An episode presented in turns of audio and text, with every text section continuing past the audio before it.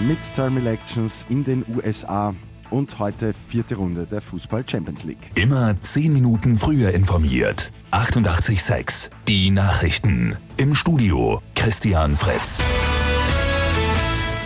In den USA finden heute die Midterm Elections statt. Zur Wahl stehen alle Abgeordneten des Repräsentantenhauses, auch 35 Senatssitze werden vergeben.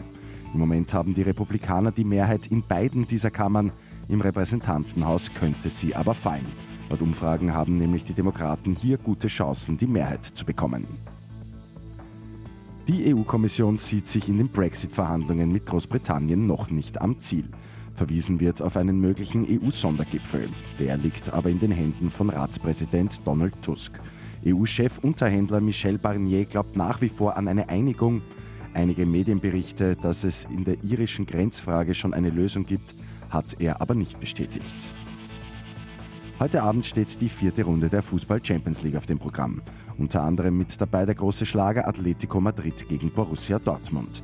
Auch der FC Barcelona ist im Einsatz auswärts gegen Inter Mailand. Einige weitere Spiele Tottenham gegen PSW Eindhoven, Napoli gegen Paris Saint-Germain und Roter Stern Belgrad gegen den FC Liverpool.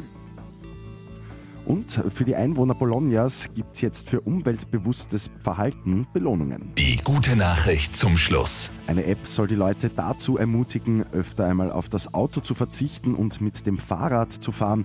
Dafür gibt es dann Punkte und diese kann man zum Beispiel gegen Eis oder Bier tauschen. Mit 886 immer 10 Minuten früher informiert.